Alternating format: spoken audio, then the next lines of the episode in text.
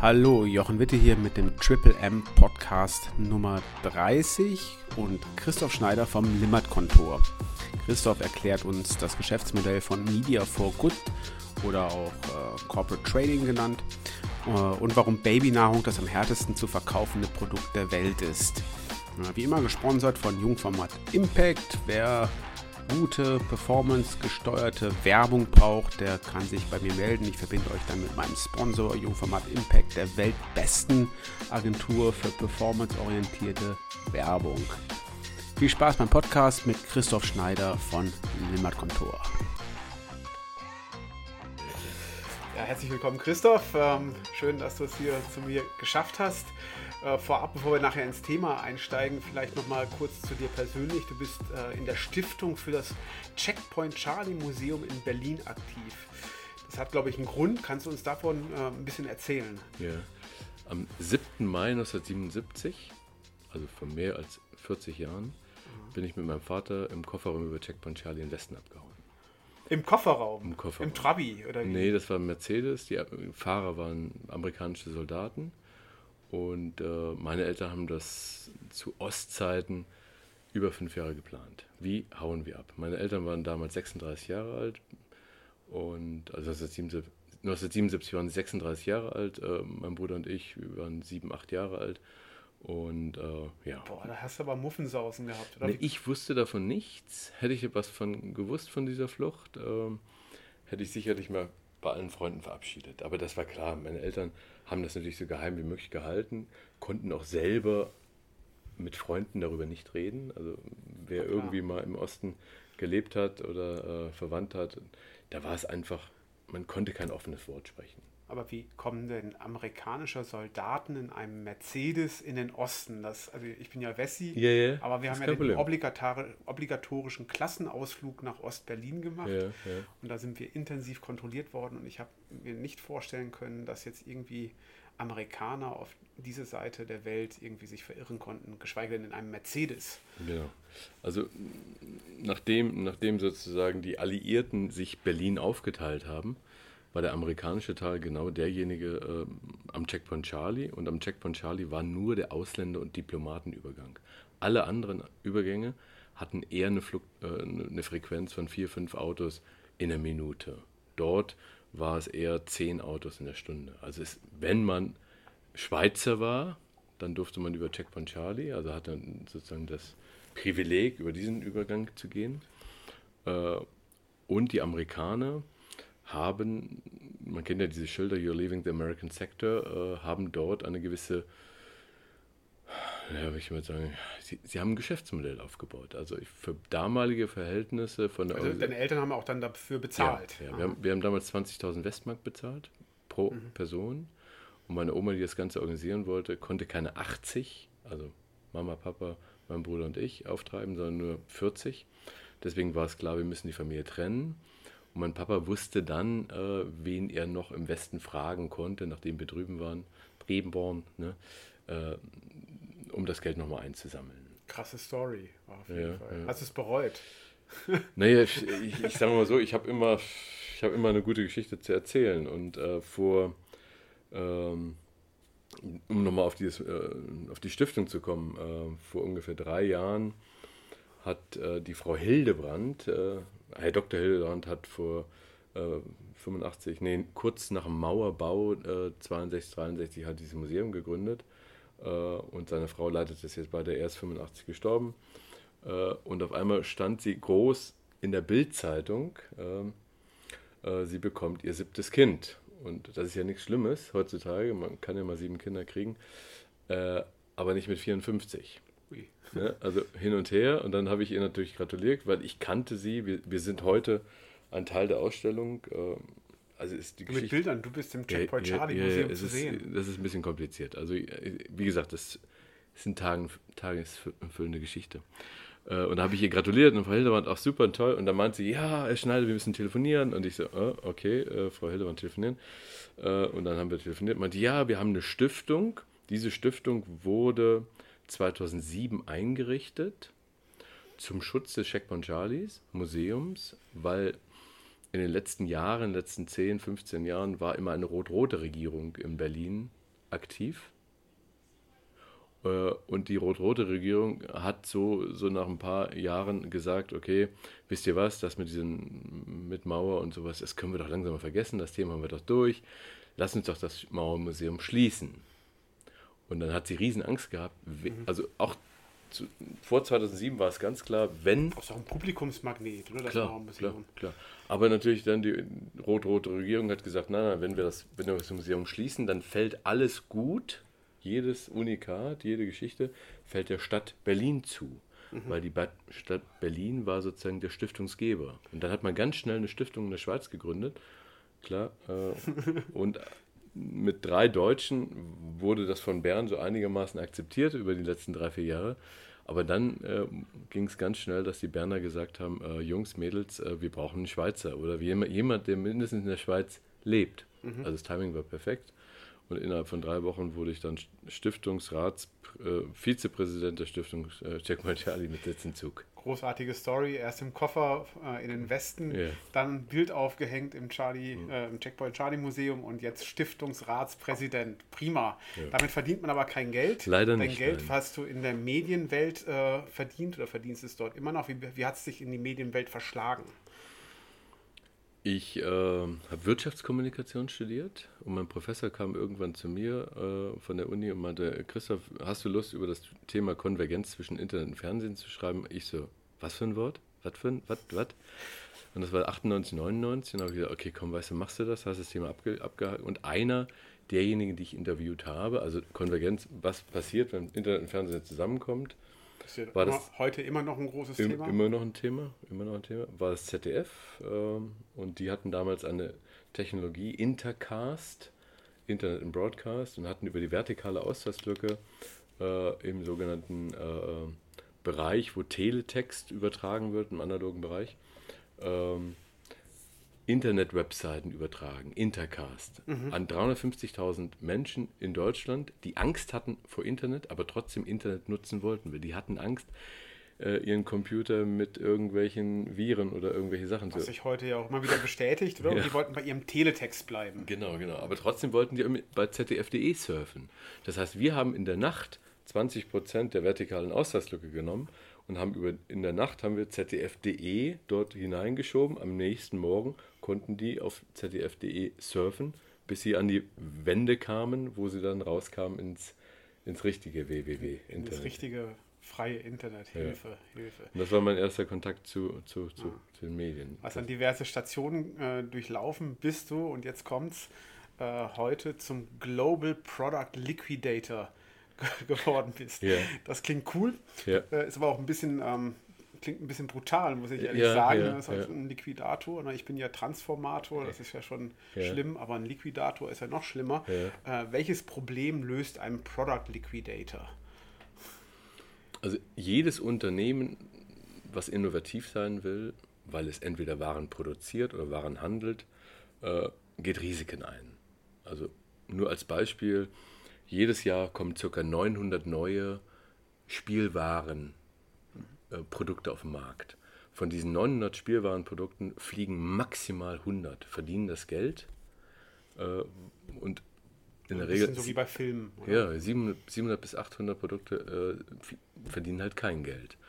Und Unternehmen, die innovativ sein wollen und sozusagen, guck mal hier, eine grüne Hose, ein blaues Auto, äh, äh, ein Sprudelwasser, was nicht sprudelt und so weiter und so weiter. Nicht jedes Produkt wird vom Markt angenommen, klar.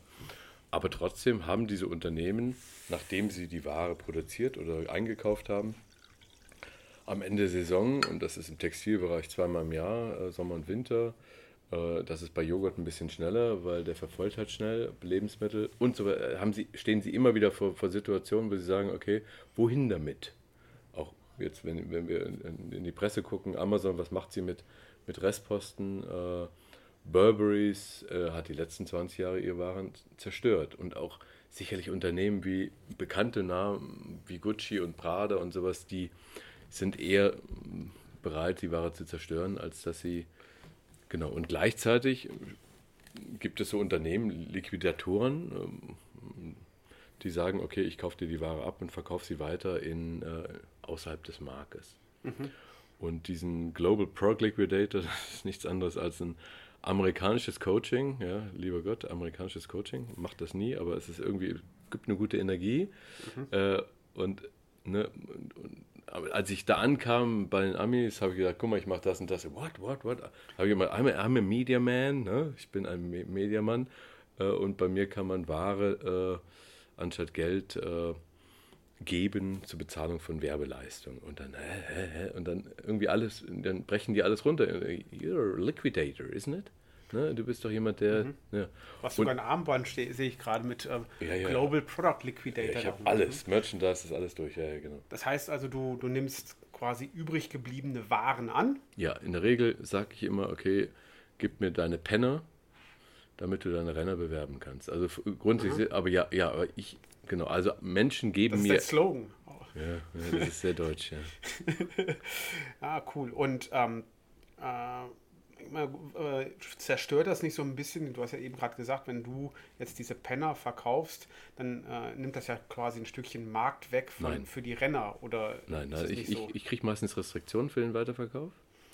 Das heißt, äh, Kunden, die mir Ware geben, möchten nicht, dass ich deren Ware in deren Märkte weiterverkaufe. Ganz klar. Mhm. Weil dann kannibalisiere ich sozusagen das, äh, weil das können sie selber. Das heißt, wir verkaufen international. Wir verkaufen vielen Libanon, äh, wir verkaufen ähm, Türkei. Also es kommt immer auf die Ware an und wo ist mein Kunde aktiv. Und das sagt er mir, okay, da und da bitte nicht verkaufen.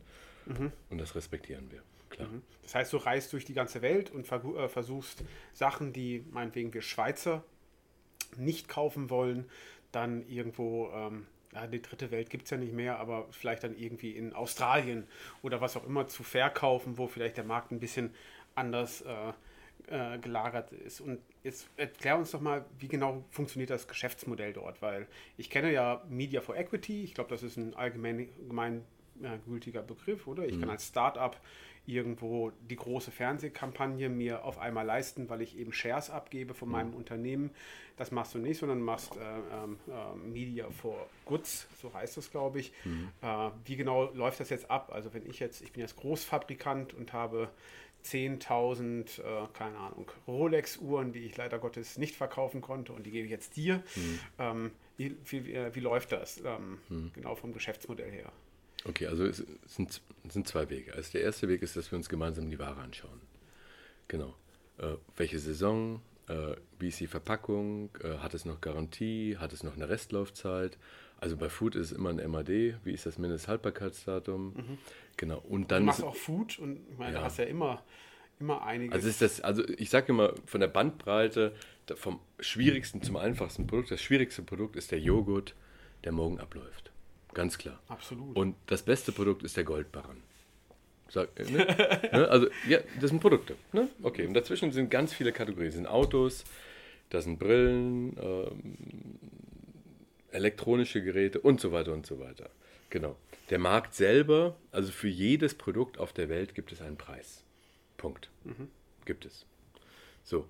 Und umso mehr ich Restriktionen bekomme, umso schwerer wird es natürlich, die Ware loszuwerden oder zu verkaufen und natürlich einen höheren Preis zu erzielen. Also umso weiter weg, umso kleiner wird der Preis. Mhm. Oder andersrum ausgedrückt, wenn ich jetzt wirklich in Ghana ja, ein Shampoo verkaufe, was in der Schweiz äh, 10, 14, 15, 16 Franken kostet. Hast du schon mal in Ghana was verkauft? Äh, ich war dran. In, ja, ja. Aber jetzt sagen wir mal so, in, nach Bulgarien oder nach, also Südamerika. Ja? Mhm. Meine Frau kommt aus Südamerika genau, da haben wir schon Sachen verkauft. Genau. Mhm. Umso weiter es ist, ist das bei den meisten Menschen in diesen Ländern dann dieses, dieses Gut nur noch das Gut andersrum ausgedrückt, ist nicht mehr die Marke. Also das Shampoo, was hier in der Schweiz 15 Franken kostet, mhm. ist in Ghana ein Shampoo. Mhm. Und wird vergleicht mit einem Aldi-Shampoo, mit einem Lidl und wie auch immer. Das heißt, es hat einfach nur die Funktion, Haare zu säubern. Ne? Punkt. Und damit ist es sozusagen ein vergleichbares generisches Produkt und man kriegt nicht 4, 5, 6, 7 Franken dafür, sondern vielleicht noch 20, 30, 40 Rappen. Mhm. Okay. Das ist deprimierend so. für den Hersteller, aber. Ähm, aber, aber, aber eine, eine, Lösung, weil er weiß, wenn die Ware in Ghana landet oder in Südamerika oder woanders, dann kommt sie in der Regel nicht zurück. Mhm. Umso weiter die Ware einen Weg hinterlegt hat im Container, im Flugzeug, wie auch immer, kommt sie nicht zurück. Also Reimport, Grauimport, wie auch immer, ist ein Thema für die meisten Unternehmen. Da haben sie Angst vor. Also eine Ware, die sehr viel, sehr viel Geld kostet und zum Schluss bei Ottos, äh, Lidl, Aldi und Co. landet, äh, ist für die meisten Unternehmen eine Katastrophe. Mhm. Aber äh, wenn du jetzt von Shampoo redest, über welche Volumina reden wir denn da im Normalfall? Ich meine, ist das jetzt eine Palette? Nein, ist das eine ganze Lagerhalle? Nein, Sind das 300? Äh, also sagen wir so, also ist, äh, bei Shampoo sind das dann schon eher Container, von mhm. denen wir reden. Also 33 Paletten, 40 Paletten gehen in einen Container und. Das ist ja auch für, für das Unternehmen ist es ja auch schön, wenn sie die los sind, weil dann werden ja. Lagerhallen äh, frei, genau. das steht halt nicht rum. Genau. Ähm, und äh, ich habe irgendwo auch äh, das Wort Abschreibungen bei dir gelesen. Ja, da muss ich zugeben, das habe ich nicht richtig verstanden. Kein also, Problem. Okay, also grundsätzlich der Weg des Liquidators oder Liquidators ist jemand, das, das die Ware kauft und dir dafür einen Gegenwert gibt. Ja? Mhm. Geld, genau. Umso weiter die Ware weggeht, umso geringer ist der Preis. Mhm. Genau. Wenn ein Unternehmen aus irgendwelchen Gründen eine Ware produziert oder eingekauft hat, ist das bei denen in den Büchern. Also sagen wir mal so, die Planung, das Shampoo sollte 5 Franken kosten. Äh, jetzt verkaufe ich es weiter für 20 Rappen oder 50 Rappen, weil es sozusagen Europa und die Welt verlassen soll. Äh, dann muss ich die Differenz abschreiben. Dann mhm. habe ich einen Verlust, einen, einen buchhalterischen Verlust. Mhm. Genau. Und jetzt kommt unser Media for Goods Modell. Wir können ein Geldwert bezahlen, der über dem Marktpreis liegt. Oder anders ausgedrückt, wenn das Unternehmen das will, können wir ihm sozusagen die 5 Franken geben. Mhm. Aber wichtig, und jetzt kommt ein Vertrag, äh, ein beidseitiger Vertrag noch äh, hinzu. Wir vereinbaren einen Vertrag, dass ich diese Rechnung für die sagen wir 20.000 Shampoos für 5 Franken nicht überweise, mhm. sondern dass ich die Rechnung wandle in ein Guthaben. Mhm.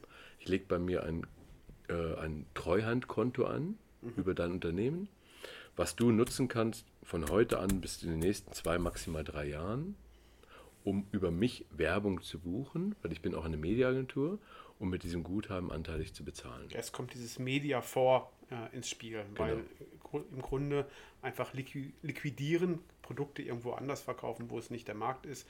Das ist ja an sich schon alleine ein Use Case, aber äh, du sagst, okay, das Abschreiben, das, äh, das Teuermachen quasi dieses Produktes für den Hersteller, das kannst du ein bisschen dezimieren, indem er sich bei, indem du eine Minibank bist, eine Mediabank, äh, über die er dann halt eben äh, Mediadienstleistungen bezieht. Das, ähm, genau. und ähm, wie verdienst du daran Geld? Ich meine, wenn du dann äh, das Geld nachher nimmst und dafür bei uns hoffentlich bei der Goldbach TV-Spots hm. kaufst, mhm. ähm, also, ist also, es ja auch wieder weg. Genau, also, ich, also ihr wollt Geld von mir. Ja? Ihr immer. wollt kein Shampoo und ihr wollt, ihr wollt keine, äh, was auch immer für Produkte. Es gibt ja auch lustige Produkte, da kommen wir gleich drauf. Nein, aber äh, ich vergleiche immer Bruttoware mit Bruttomedia. Ja, also wenn ich dir für 100 Ware, 100.000 Ware abkaufe, hast du bei mir einen Gegenwert über 100.000 Bruttomedia. Mhm. Ja. Mein Ziel sollte es natürlich sein, die Bruttomedia im Innenverhältnis mit den Medienpartnern, mit den Publishern, mit den Vermarktern so preiswert wie möglich einzukaufen. Klar. Mhm. Ich muss vielleicht ein paar mehr bessere Rabatte haben als der Kunde. Mhm. Und äh, ich sage gegenüber dem Vermarkter, gegen, gegenüber dem Publisher, ich generiere OMI, Other Media Income. Weil nur Other Media Income. OMI, Other Media Income, nur dadurch. Also OMI war bisher bei mir anders belegt. Wie aber, na, Oma, Omi. Ach, Omi. Also meine Omi. Nein, Other Media Income. Das ist, äh, ja. Also ist, ja. Äh, weil ich Ware, also das, das Geld gibt es nirgendwo. Mhm. Ja? Also die Medialeistung gibt es nirgendwo. Die ist nicht geplant. Sie ist sozusagen bei den, und das muss ich natürlich auch den gegenüber den Vermarktern immer wieder kommunizieren. Der Kunde tut das auch. Das ist ein On-Top-Budget. Ja? Es tangiert nicht äh, committete Budgets äh, des, äh, des Kunden gegenüber der Agentur und so weiter und so weiter. Es ist on top, mhm. on top. Und somit kann ich sagen, kommt Jungs, äh, ihr habt ein bisschen Schieberecht, ihr habt ein Platzierungsrecht, weil der Kunde, der will gute Qualität, mhm. ja, äh, und ich sage immer, du, es gibt, du kannst vieles machen, aber auch nicht alles. Äh, wir müssen darüber reden. Mhm. Ja? Aber ich meine, im Grunde genauso wie das Produkt selber dann, sage ich mal, Rudis Resterampe ist, ja. muss dann natürlich der, der Media-Einkauf auch ein bisschen günstiger sein und eben auch. aber aber das, alle Kunden wollen viel Geld für die Ware und wollen natürlich Top-Medien, klar. Mhm. Keine, oder andersrum ausgedrückt, ja, Schneider, dann kriege ich ja nur Medien, die sie in der Schublade haben. Nein, nein, wir, haben, wir, wir müssen jede Medien anfragen. Mhm. Weil Plakat als Beispiel, ich meine, du kennst das, äh, ein Plakat kann man quasi nur einmal verkaufen. Wenn ich anrufe und sage, hier, das und das, die Platzierung, dann ist das jetzt die Ist-Situation für heute. Ne, das können die mir vielleicht noch blocken für zwei, drei Tage, mhm. aber in, in, in, drei Wochen ist das wieder anders. Dann mhm. müssen sie gucken, ist das noch frei und wie auch immer. Äh, bei TV kann man da vielleicht noch ein bisschen schieben, da kann man noch einen dazwischen quetschen, keine Frage, aber eine ein Eintel 4C in, in der Bilanz oder in der Handelszeit oder wo auch immer, die gibt es nur einmal. Außer die Redakteure schreiben noch 20 Seiten weiter. Mhm. Verstehst du? Also man kann es nur einmal verkaufen. Verstanden. Ähm, Gibt es Waren, für die sich dein Modell überhaupt nicht eignet oder andersrum gibt es Waren, die top geeignet sind für dieses Modell? Ich habe jetzt eben gehört, Joghurt verkaufst du nicht so gerne, verständlicherweise. Äh, was sind so typischerweise die Produkte, mit denen du arbeitest? Also, also sagen wir mal, Produkte, die, die regelmäßig kommen, ist die ganze Textilbranche. Mhm. Ja, also Nike, Puma, Adidas, äh, das ist jetzt markengetrieben, aber auch Händler wie Jelmoli, wie Manor, mhm. äh, die müssen jedes Jahr zweimal äh, etwas Neues zeigen. Und die können die Ware vom letzten Jahr noch einmal rausholen und die nochmal präsentieren auf, auf, auf der Fläche. Äh, aber die vor zwei Jahren die können sie nicht mehr rausholen. Das ist dann. Also bei mir geht das schon. Ich, äh, ja. ich kleide mich antizyklisch, aber ich verstehe Nein, schon. aber ich habe bei Picken Kloppenburg gelernt. Mhm. Ach, wirklich, ja. Ich habe irgendwie alles gemacht, ja. Ich glaube, das ist ein Bielefelder Unternehmen. Nee, ein Düsseldorfer Unternehmen. Düsseldorf. Düsseldorf. Düsseldorf. Düsseldorf. Also es gibt zwei Jungs, äh, Harro Uwe und James. Der eine ist in Düsseldorf, der ist in Hamburg. Also es ist mhm. ähnlich wie die Aldi-Brüder. Die haben sich die Gebiete aufgeteilt. Okay, verstanden. Was war bisher das lustigste Produkt, was du verkauft hast? Äh, Vibratoren. Vibratoren. Von ja. wo nach äh, wo? Äh, die gingen nach Italien. also es dauerte, glaube ich, keine zehn Minuten. Und die kamen von einer großen Schweizer Handelskette, die wohl meinte, sie müsste das jetzt nicht mehr. Äh, kam von Mano. Mhm. Krass, das heißt, du hast, äh, wen hast du ange Berlusconi angerufen? nee, lustigerweise, also Berlusconi ist jetzt ein gutes Stichwort, das wollte ich gerade nochmal sagen. Also wenn wir mal über die Länder gucken, wer macht denn das Thema Media for Goods? Die Amis haben es erfunden, sage ich jetzt mal so, vor 40 Jahren. Die Italiener, Franzosen und Deutschen machen es circa seit 15 Jahren. Mhm. Berlusconi, dem gehörten die Medien mhm. oder gehören immer noch heute. Mir hat gesagt, du kannst ja nicht zahlen, kein Problem, gib mir mir Ware. Also der hat tatsächlich gesehen, dass die Anzeige, die heute gedrückt ist, ich kann die morgen nicht mehr verkaufen. Mhm.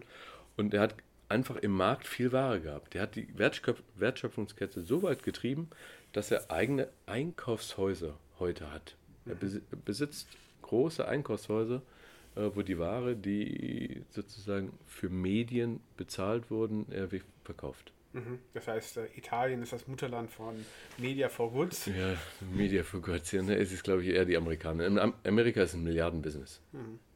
Ein Riesenbusiness. Mhm. Und in, in Europa kommt es erst langsam, würdest du sagen? Also die oder? Deutschen, Franzosen, es, es gibt eine, eine große Firma in Paris, äh, die den ganzen Westschweizer Markt äh, bedient. Das ist deine Konkurrenz. Im Prinzip ist mein Konkurrent, ja. ja.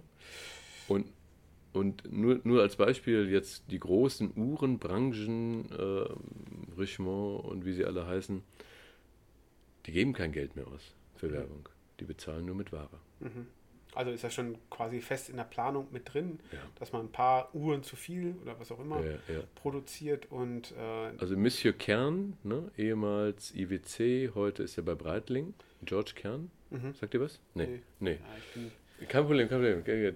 Auf den kam ich. Da, ne, ich da bin ich vom halben Jahr oder vom Jahr gab es einen Bilanz-Business Talk. Er hat dann, saß vorne auf dem, auf dem Podium und hat und dann kam ich zu ihm, Kern, Sie kennen mich nicht, ich kenne Sie tolle Anmache, ja. Äh, ich mache das, das und das und das und guckt mich an, Herr Schneider. Super Business. Aber wir arbeiten seit zehn Jahren mit einer Firma in Paris zusammen. Sie kommen da nicht rein. Ich so, Herr Kern, man sieht Sie immer zweimal. Aber wir haben auch ein, ein zwei äh, Uhrenkunden, die es verstanden haben. Verstehe. Was war das bisher schwierigst zu verkaufende Produkt für dich? Äh, wir haben vor vier Jahren äh, fünf LKWs Babynahrung gekauft von der Firma Hero. Baby und, Ja. Und dann, ähm, das war Babypulver und äh, das, oder ich, ich darf deswegen so darüber reden, weil Hero mir das freigegeben hat. Äh, hat gesagt, okay, wir machen aus Adapter, vielleicht kennst du es so noch damals, nein, mhm. machen wir Hero Baby. Hero Baby ist sozusagen international in Italien, Spanien und sowas. Und die haben also ein Rebranding gemacht. Und die saßen da auf MAD gefährdeten, also das hatte noch ein MAD von vier Monaten, Mindesthaltbarkeitsdatum. Mhm. Äh, und ich durfte überall das Zeug verkaufen, also außer in der Schweiz. Und ich so, okay, kein Problem, ich, ich bin Deutscher, ich verkaufe alles. Jeden Abend fragt meine Frau, und hast du die Babynahrung verkauft? Ich so, nein. Und ich habe wirklich überall angerufen. Aldi, Lidl. Ich bin sogar kreativ geworden, habe den Hebammen-Mutterverband äh, Europa angerufen. Ich habe hier ganz toll Babynahrung. Und alle meinten so zu mir, Herr Schneider, haben Sie Kinder? Ich so, nein. Äh, sonst hätte ich das schon alles gefuttert.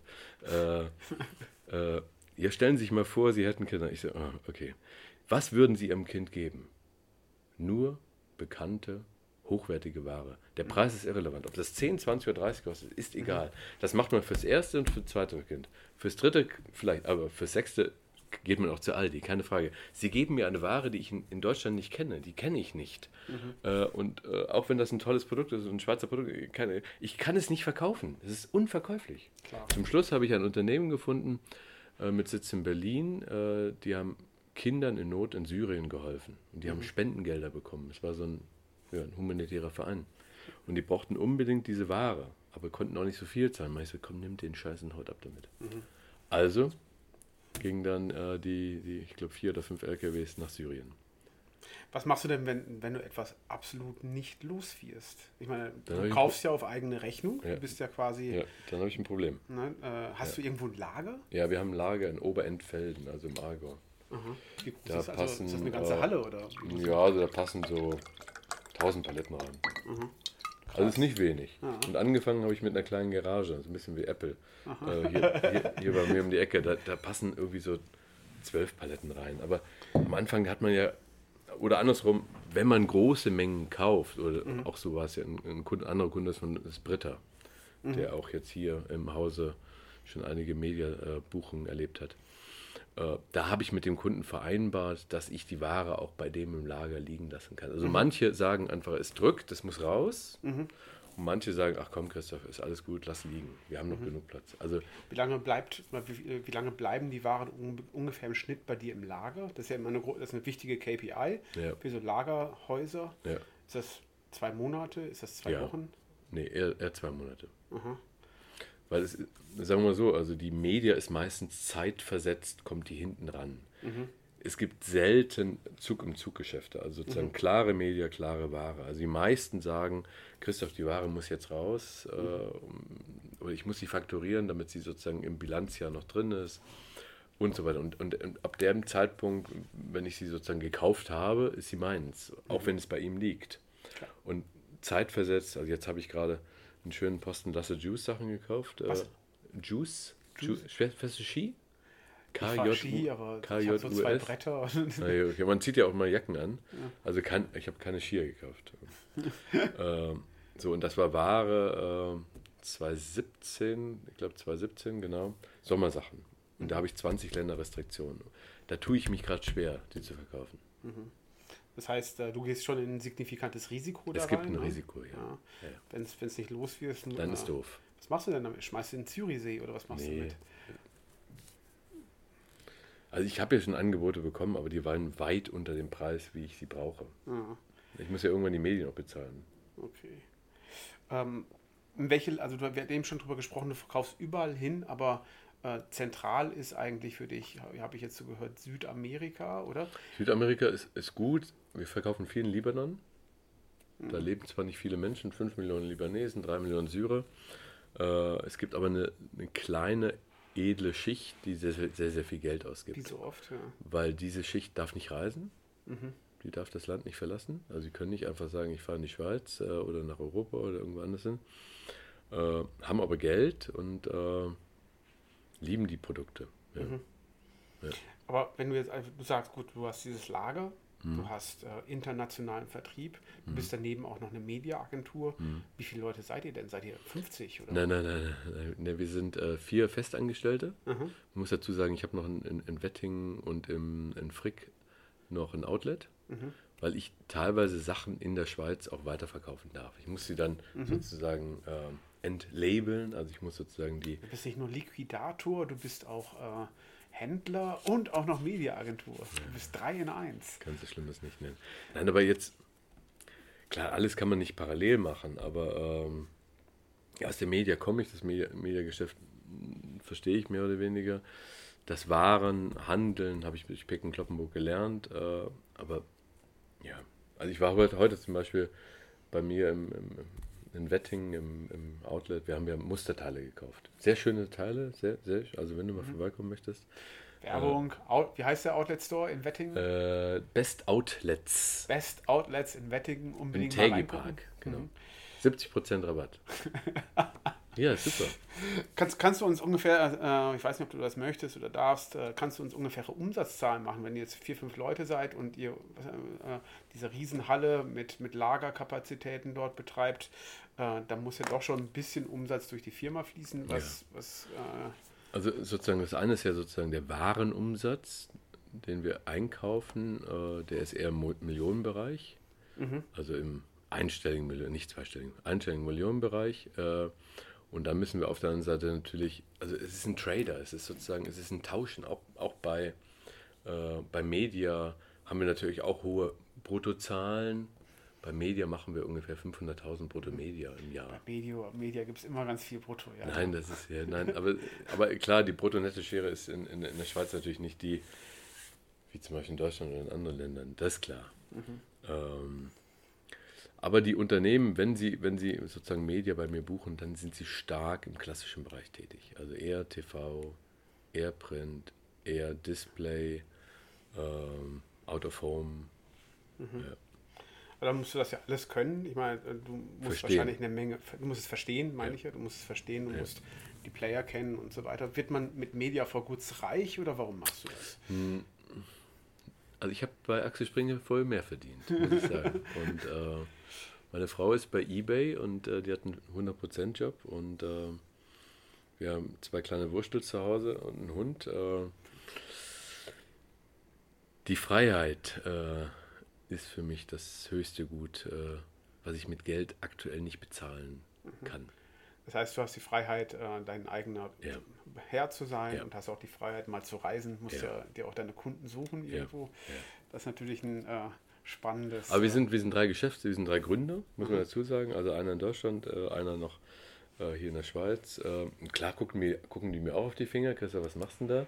Mhm. Äh, wir sind im sechsten Jahr tätig. Ähm, es ist gut, aber sagen wir mal so, wir haben es noch nicht, noch nicht exponentiell skaliert, dass es auf einmal ein Selbstläufer wird. Es gibt eine, eine Firma in, in, Amerika, die heißt Active International, also für alle, die googeln wollen. Active International mit A und mit C geschrieben.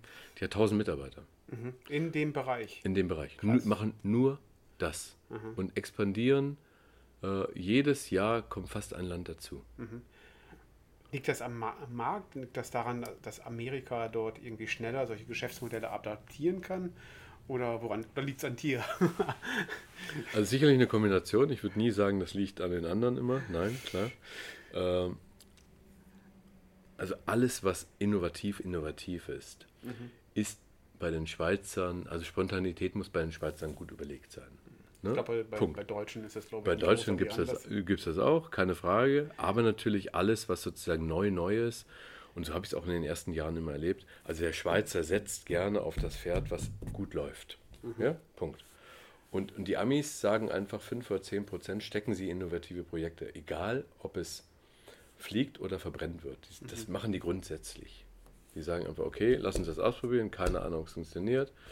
Äh, und da ich, ich sage immer, ich, ich verkaufe Klopapier für Linkshänder. Ne? Es ist, äh, ja, aber es auf den ersten Blick denken ihr, hat doch, verstehe ich nicht, nee, macht doch keinen Sinn und was soll denn das? Und also ich brauche den Menschen am Tisch und ich muss ihm sagen, okay, sagen Sie mir, was kriegen Sie für die Ware heute?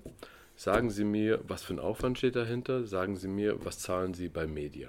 Und wenn es über mich als Unternehmen oder ein Drittunternehmen besser ist, dann macht es Sinn, mit so einem Unternehmen zusammenarbeiten. Mhm. Klar. Ich sage mal, Cashflow optimiert, Werbung einkaufen. Mhm. Punkt. Man muss es ein bisschen, man muss, es, man muss mal ein Gespräch führen, man braucht, ja. glaube ich, ein paar Minuten, um es zu verstehen. Aber ja, ja. Äh, ich glaube, wenn man Unternehmer ist und ein bisschen rechnen kann, dann versteht man das eigentlich relativ schnell oder sollte man das relativ schnell Also meistens versteht es der CFO. Weil ja. er sieht abschreibungsbedrohte Ware im Lager ja, gut, und er sieht die Ausgaben im Bereich Marketing. Sagen wir so, und wenn er das nicht sieht, dann, äh, dann hat der CFO ein Problem. ja. Aber natürlich der Marketingmensch denkt immer nur an seine Leistung und an seine Reichweite und der Salesman mhm. denkt immer nur äh, verkaufen, verkaufen zum höchsten Preis. Mhm. Klar. Wenn du mal über den äh, Rahmen Media for Goods hinwegschaust, was ist für dich derzeitig der spannendste Trend in den Medien?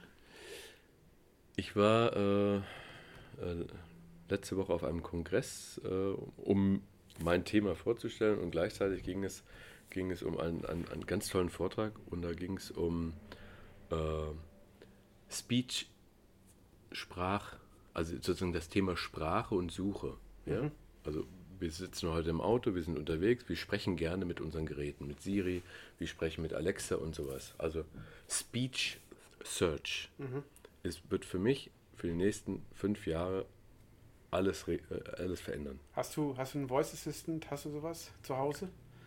Äh, jetzt, na, ich habe sowas nicht, nein. Also mir ist es aber klar, im Auto und wie auch immer, also wir werden heute nicht mehr tippen, mhm. wir werden heute nicht mehr suchen, um, äh, sondern wir werden mit, mit Maschinen sprechen, die uns dann auf irgendwelchen Algorithmen, irgendwelchen, oder andersrum, der, die Dame aus Amerika meinte einfach, eine Webseite ist nicht eins zu eins nur in Text zu hinterlegen, sondern die müsste auch in, in, in Sprache hinterlegt werden. Und da drehen sich auch viele, viele äh, Leute jetzt gerade drum um dieses äh, Thema Voice Assistance, ja. oder? Äh, demnächst kann man wahrscheinlich bei, per Voice auch seine Lagerhallen räumen und sagen, verkauft das äh, nach Südamerika. Christoph, ich danke dir für das Gespräch. Bitte, vielen Dank. und wünsche dir viel Erfolg für die Zukunft. Super, danke. Danke. Ciao, ciao.